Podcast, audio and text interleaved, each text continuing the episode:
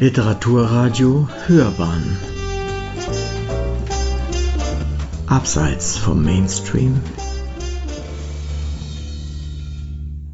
Schwimme nicht gegen den Strom, sondern steige aus dem Fluss.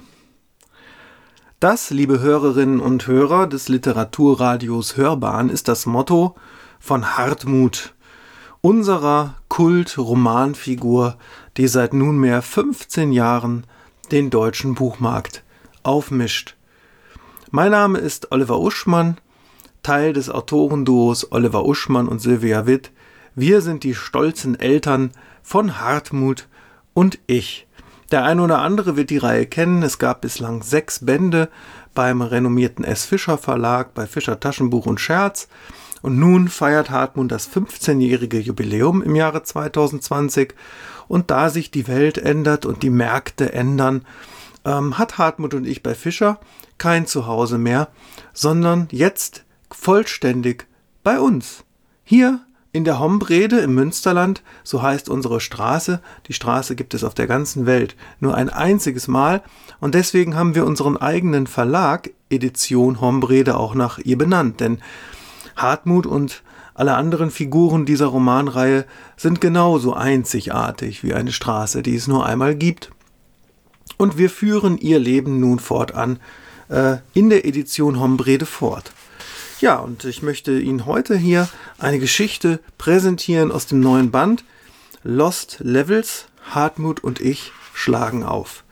Dieser Band ist im ersten Drittel ein sogenanntes Prequel, das heißt, er erzählt die Vorgeschichte aller bisherigen Hartmut-Bücher, bildet also auch einen wunderbaren Einstieg und berichtet davon, wie Hartmut und ich sich kennengelernt haben zur Schulzeit. Um sie Ihnen ein bisschen vorzustellen, Sie müssen sich denken, Hartmut, das ist so ein großgewachsener Typ mit, mit Koteletten an, an den äh, Wangen oder an den Schläfen, so ist richtig gesagt, der revolutionär ist, der ständig die Welt verändern will, der wie Don Quixote gegen Windmühlen anrennt, während sein stoischer Mitbewohner ihn immer wieder bremst und für seine Seele auch unabdingbar ist. Dieser namenlose Mitbewohner, der in allen Romanen nie einen Namen bekommt und immer unterbrochen wird, wenn er seinen Namen irgendwo mal nennen soll, der folgt dem, ja, sagen wir, Buddhismus des modernen Mannes, also Bier, Badewanne und Ballerspiele.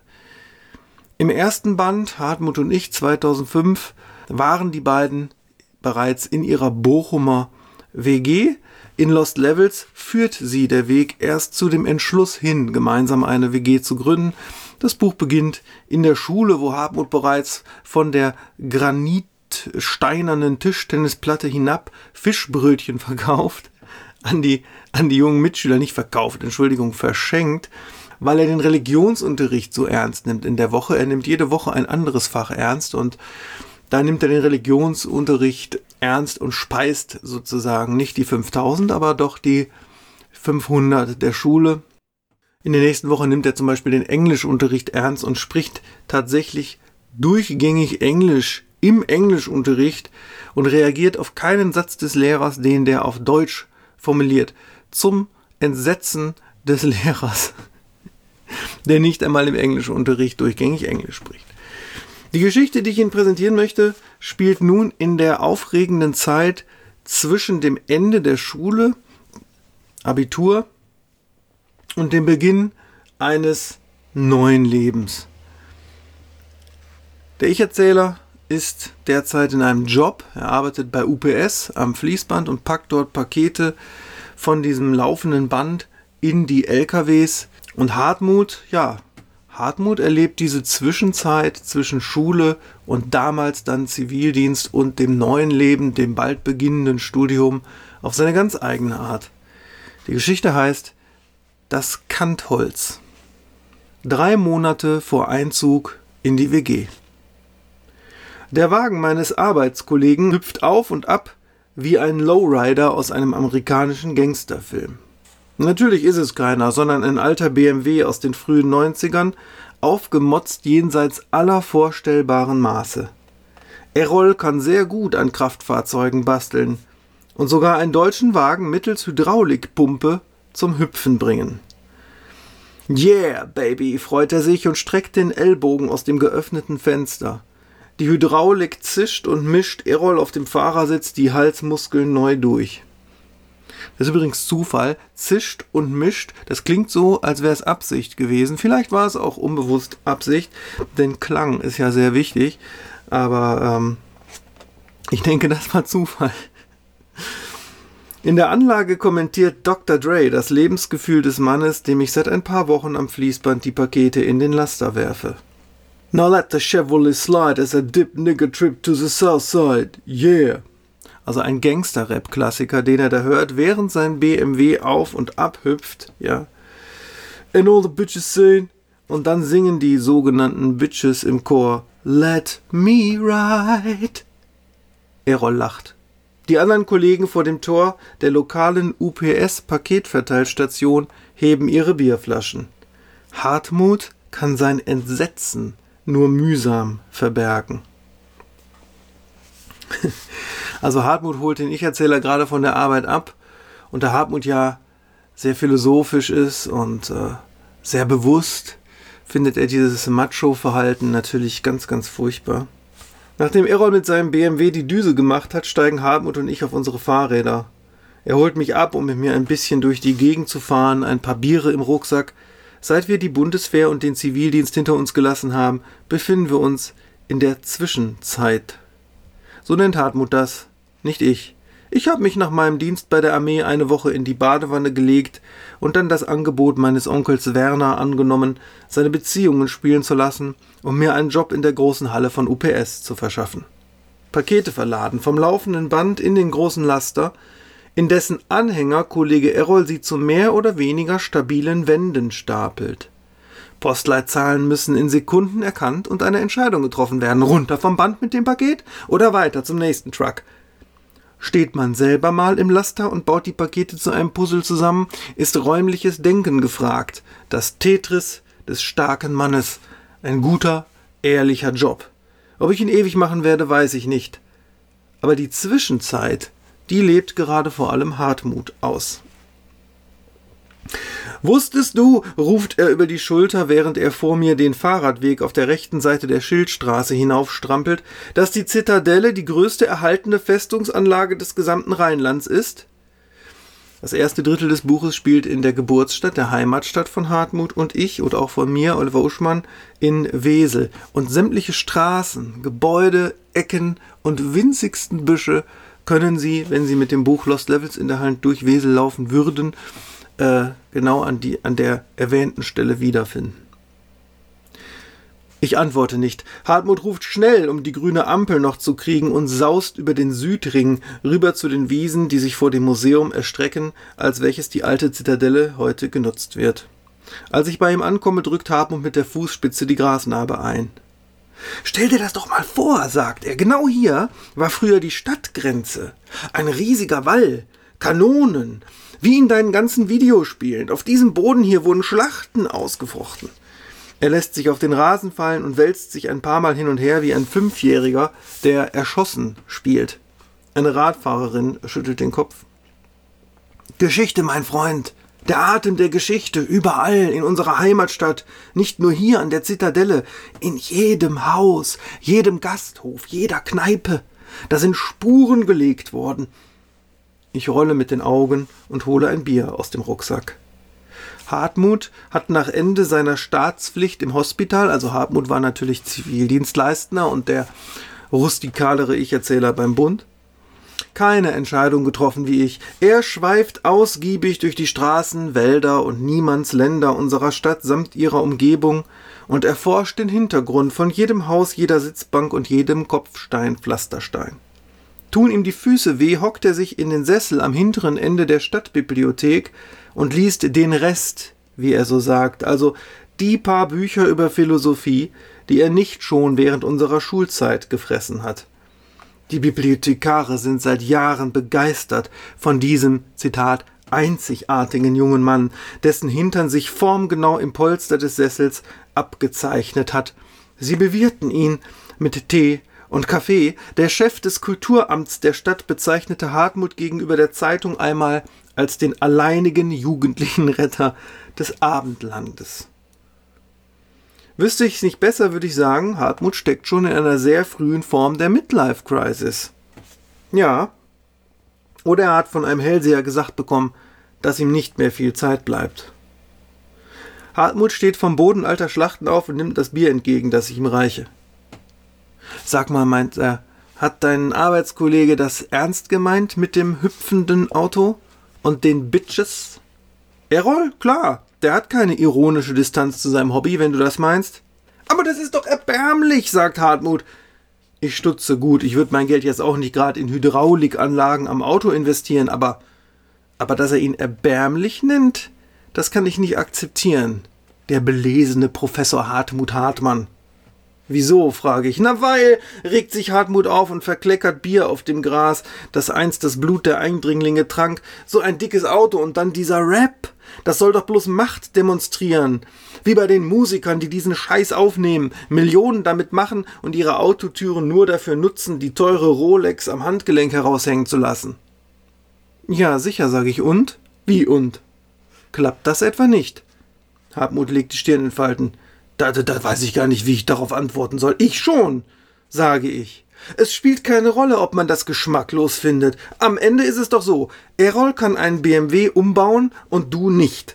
Errol hat Bizeps und Trizeps und keine Angst davor, sich mit Leuten anzulegen. Und der stinkreiche Dr. Dre hat seine Ersparnisse nicht auf einem Konto liegen, das seine Mutter ihm noch freigeben muss, lieber Hartmut, sondern er hat es direkt in teure Uhren investiert, die im Übrigen nie an Wert verlieren. Da frag dich doch mal, wer im Zweifel in dieser harten Welt überlebensfähiger ist wenn der Strom ausfällt und sich die Stadtbewohner wieder hinter der Zitadelle verbarrikadieren.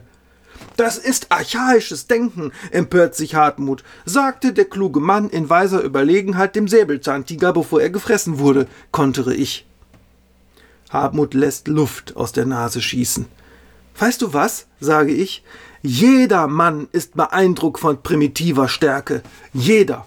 Sich über den Löwen lustig zu machen, während man selbst ein Eichhörnchen ist, hat wohl eher mit dem Eichhörnchen als mit dem Löwen zu tun. Hartmut sagt, die verändern dich. Die verändern dich da drin. Aha, sage ich. Hartmut sagt, du gehst einfach so da arbeiten. Stürzt dich in diese Welt von Machos und Hydraulikautos, während ich versuche, die großen Traditionen fortzuführen, der Geschichte Respekt zu erweisen. Gestern sitze ich in der Bibliothek und erkläre einem Zehnklässler Kant, der hatte bloß eine Freistunde und wollte schnell ein Interpretationsheft holen. Aber der blieb sitzen, als wir ins Gespräch kamen. Und dann habe ich ihm alles dargelegt, die Aufklärung, den kategorischen Imperativ, das offene Denken. Das offene Denken, sag ich? Dafür stehst du? Ja, sicher. Ja, komm, frotzle ich. Komm. Achso, Entschuldigung, da habe ich einen Satz vergessen. Ich schneide aber nicht. Ich bin ganz authentisch. Aber sicher doch. Anders als, er bremst sich. Ja, komm, frotzle ich. Sage, sprich dich aus, Hartmut. Er zögert noch eine Sekunde und dann lässt er freien Lauf. Anders als diese Proleten da, auf die du dich einlässt. Ja, rufe ich aus. Damit es noch die Edelmänner hören, die sich 1755 auf dieser Wiese hier duelliert haben. Das ist natürlich die pure Toleranz. Ja, so habe ich das auch nicht gemeint, sagt Hartmut. Doch, genau so, sag ich. Du verachtest mich, weil ich für dich auch nur ein Prolet bin und schon immer war Nein, jammert er, doch ich steige aufs Rad. Weißt du was? Mach deine Stadtführung alleine. Ich fahre jetzt nach Hause in mein Proletenhochhaus, zocke Proletenspiele und lese zum Einschlafen ein bisschen Schundliteratur. Es ist so, der Ich-Erzähler lebt mit seiner alleinerziehenden äh, Mutter im Hochhaus am Bahnhof. Er ist im Übrigen der Cousin von Dennis Klein, der Hauptfigur aus unserem legendären Jugendroman Das Gegenteil von oben, der bis heute noch äh, Schulmaterial sogar ist, so dass sich also die Hartmut und ich Bücher auch mit anderen Büchern aus unserem Hause hier zu, äh, verknüpfen und quasi im selben Universum spielen. Naja, Hartmut wollte jetzt natürlich auch seinen besten Freund nicht so sehr verärgern und kommt dann abends kleinlaut zum Hochhaus und klingelt. Der Ich-Erzähler äh, sitzt derweil vor der Playstation und spielt das primitivste Spiel, was er finden konnte, aus Trotz, weil er ein Prolet ist. Xena, Warrior Princess, und ruft, Mama, Tür. Kann nicht, antwortet meine Mutter. Bin auf dem Klo! Ich stelle auf Pause und gehe in den Flur. Die Tür des Badezimmers steht halb offen, so dass ich meine Erzeugerin schon wieder in voller Pracht beim Geschäft beobachten kann. Auf ihren nackten Beinen liegt ein aufgeschlagener Gartenbaukatalog. Ich hebe den Hörer der Gegensprechanlage ab. Ja, hier ist der doofe Mann, sagt Hartmut. Kenn ich nicht, sage ich. Ach komm schon, sagt er, ich habe auch gutes Bier dabei. In Flaschen. Ich seufze und drücke die Tür auf. Dann mache ich die Tür des Badezimmers zu. Hey, sagt meine Mutter, wir haben Besuch, sage ich. Was ich hier mache, ist nichts, wofür man sich schämen müsste, sagt meine Mutter. Die auch sehr gerne in das Badezimmer hineinstürmt und auf die Toilette geht, während der Ich-Erzähler in seiner geliebten Badewanne liegt, so dass er sich, Zitat, manchmal fühlt wie ein Karpfen und nicht wie ein Sohn.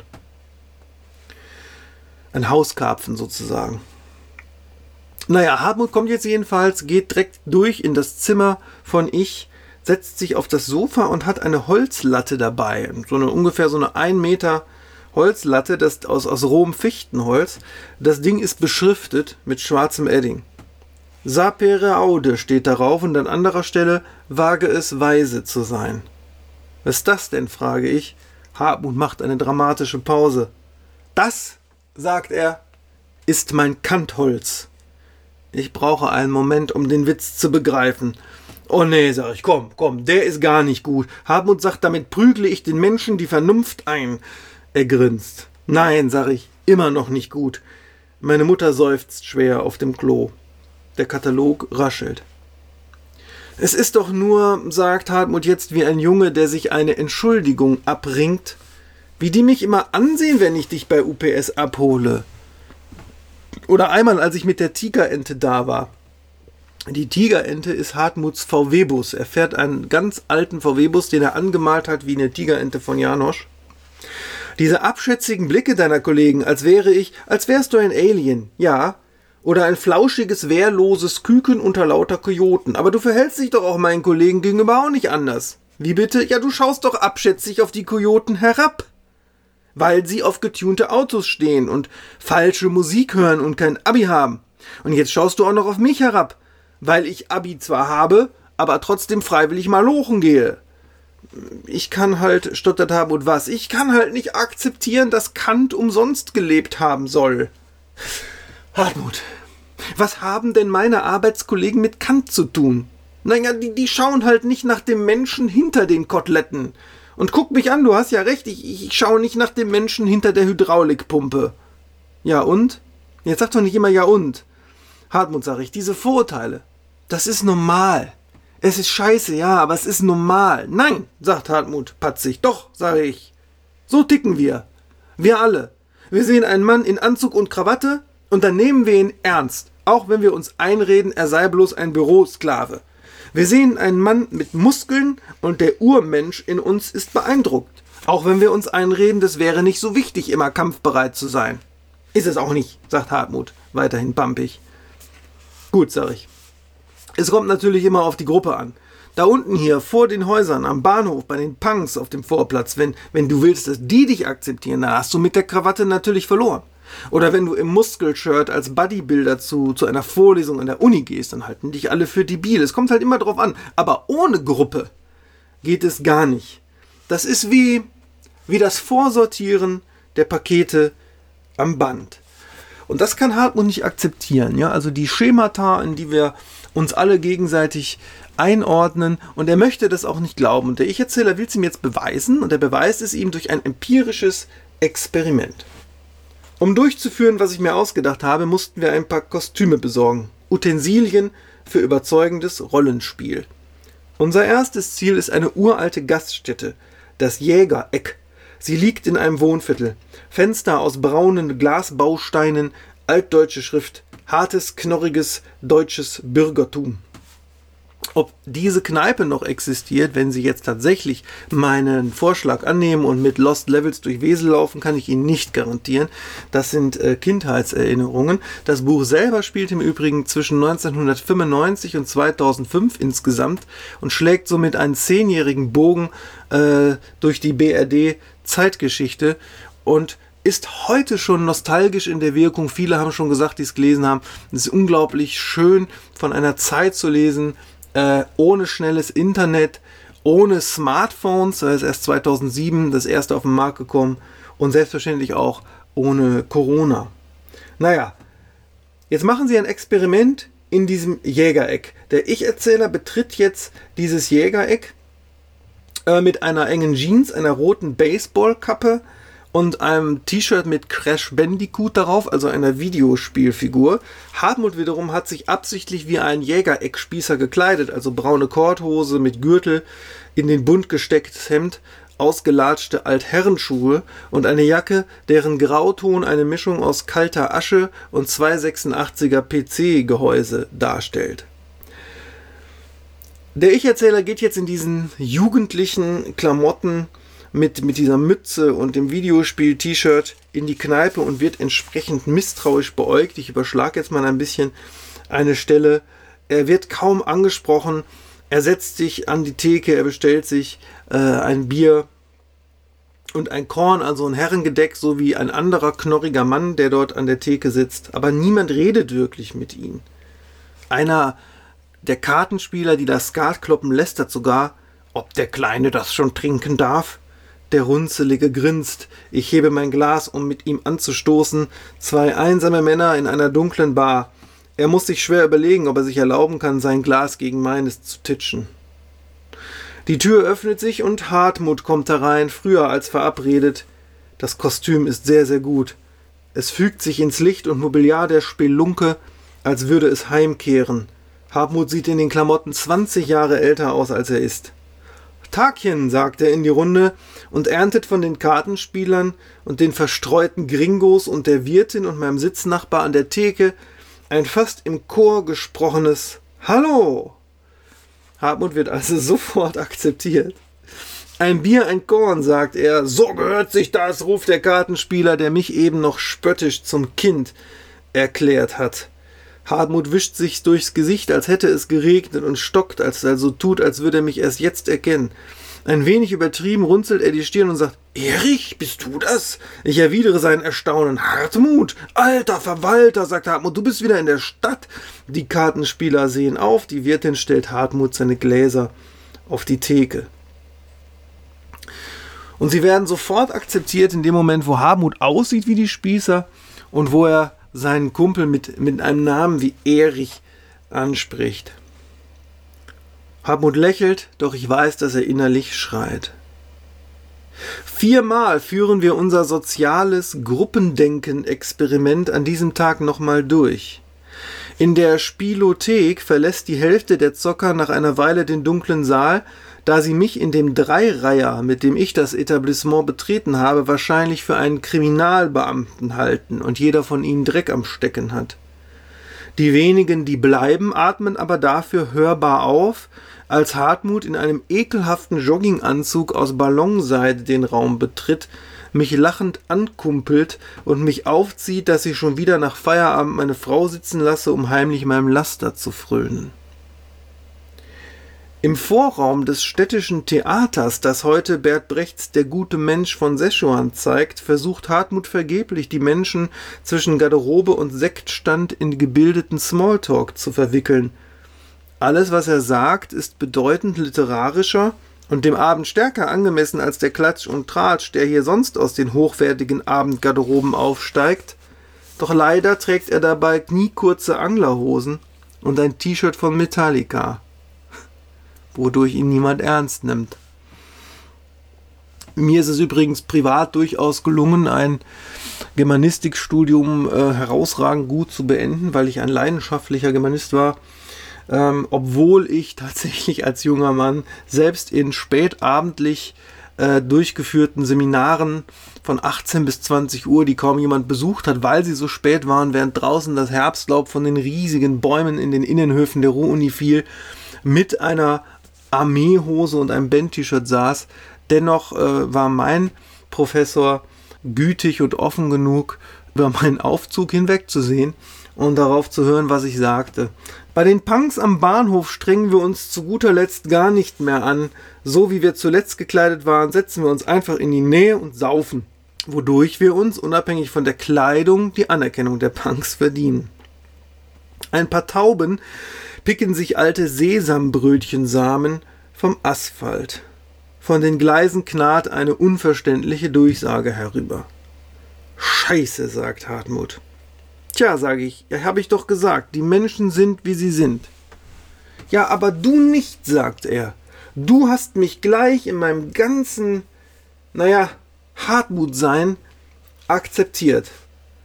Da hat er recht. Und auch wenn er nicht. Was er schließlich nicht weiß, ist, dass er mir schon aufgefallen ist, als wir gerade mal in der siebten Klasse waren, noch vor seinem Kampf um die Biomilch an der Bude. Also Hartmut hat sich immer dafür eingesetzt, dass Biomilch an der Bude verkauft wird. Die Szene schießt mir ins Gedächtnis. Unser Schulhof, noch im alten Jahrtausend. An der Granitplatte findet ein Rundlauf statt. Fünf Schüler der Parallelklasse 7b rennen im Kreis und schlagen jeweils auf den Ball den Ball auf die andere Seite. So weit, so üblich. Das Besondere ist der Junge namens Hartmut, der seine Teilnahme an dem Rundlauf sehr ungewöhnlich gestaltet. Hartmut hat nämlich damals nicht mit einem Tischtennisschläger gespielt, sondern er hat sich auf die Bank, auf die Sitzbank neben der Tischtennisplatte verschiedene Objekte gelegt und hat jedes Mal, wenn er um die Platte lief, ein neues Objekt genommen und damit den Tischtennis beigeschlagen. Also zum Beispiel ein Frühstücksholzbrettchen hat er genommen oder das Lateinbuch, das gebundene oder auch äh, einen, einen leeren Kanister von Zweitakter Mopedöl und verschiedene andere Objekte. Und das ist dem Ich-Erzähler damals schon sehr stark aufgefallen. Er hat aber Hartmut trotzdem erst später angesprochen, weil es ja unter Teenagern so war, damals zumindest, dass man die äh, Mitschüler aus der Parallelklasse kaum angesprochen hat. Also die Parallelklasse war im Grunde, naja, wenn sie nicht schon direkt Feinde waren, das gab es auch, ja, dann waren sie doch zumindest immer suspekt, bloß weil sie die Parallelklasse waren. Ich lebe in einer Märchenwelt, sagt Hartmut. Nein, sag ich, du willst Immanuel Kant retten. Bei den Gebrüdern Grimm geht es im Gegensatz zum alten Aufklärer vollständig realistisch zu. Neid, Eifersucht, Missgunst, Intrige, menschliche Regungen. Und der Wolf auf der Jagd nach dem Rotkäppchen. Hartmut nimmt einen Schluck, wirft die Dose achtlos auf den Boden und rülpst. Die Punks beobachten es mit Wohlwollen. Hartmut lehnt sich auf seine Oberschenkel und schaut versonnen auf den Eingang des Bahnhofs. Auf dem Hügel schräg hinter uns rauscht der Wind durch die riesigen Kastanien. Hier stand mal ein Denkmal von Kaiser Wilhelm, sagt er. Ich schweige. Weißt du, warum ich wie bescheuert jeden Winkel der Heimat erkunde? sagt er. Weil ich gehen werde. Ich verlasse die Stadt. Meine Ohren werden heiß. Mein Magen kocht den Korn aus dem Jägereck auf. Ich werde studieren, sagt er. In Bochum, Philosophie vor allem. An der Ruhr-Uni. Auch wenn Kant nicht zu retten ist. Ich weiß nicht, was ich sagen soll. Ich denke an Onkel Werner, wie er mich drängt, mir eine eigene Wohnung zu suchen und als erwachsener Mann nicht länger mit offener Badezimmertür bei meiner Mutter zu leben. Hartmut sagt, deshalb bin ich so sauer, dass du einfach so bei UPS angefangen bist und keine Pläne hast. Ich sag, ich mag es dort, wirklich. Ein paar Stunden am Tag Höchstleistung und den Rest der Zeit frei. Eine klare, einfache Sache. Fitnesstraining ohne Studiogebühr. Ja, und Hydraulikpumpen unterm Auto. Ich will nicht studieren, sag ich. Ich will arbeiten, Spielen und Baden. Fürs Erste. Ja, fürs Erste, sagt Hartmut El Bandi, wollte auch kein Schuhverkäufer bleiben. Das war auch nur fürs Erste. Außerdem muss ich weg, fügt er hinzu. Ich bin mit der Stadtbibliothek fertig. Hab alles durch. Wir schweigen. All die guten Jahre.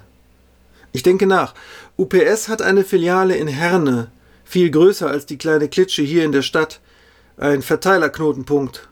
Ich könnte Onkel Werner fragen, ob er mich dahin versetzen lässt. Hartmut, sage ich, ja.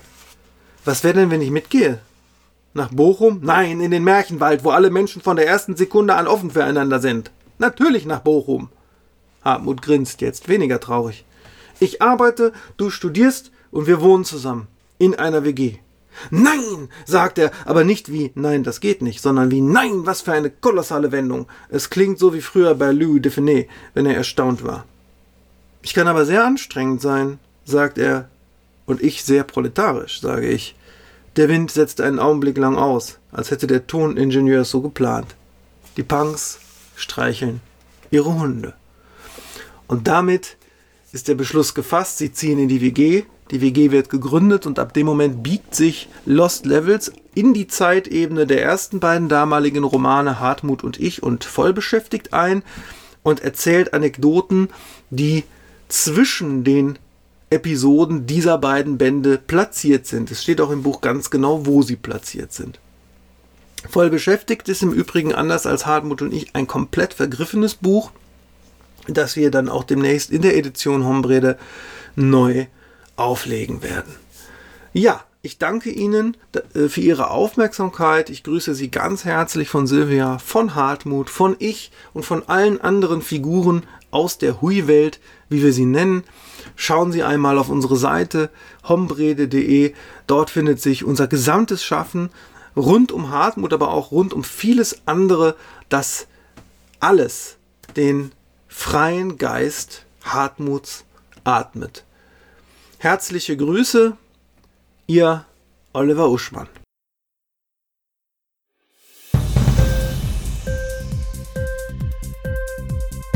Hat dir die Sendung gefallen? Literatur pur, ja, das sind wir. Natürlich auch als Podcast. Hier kannst du unsere Podcasts hören. Anchor, Spotify, Apple Podcasts, iTunes, Google Podcasts, radio.de und viele andere mehr.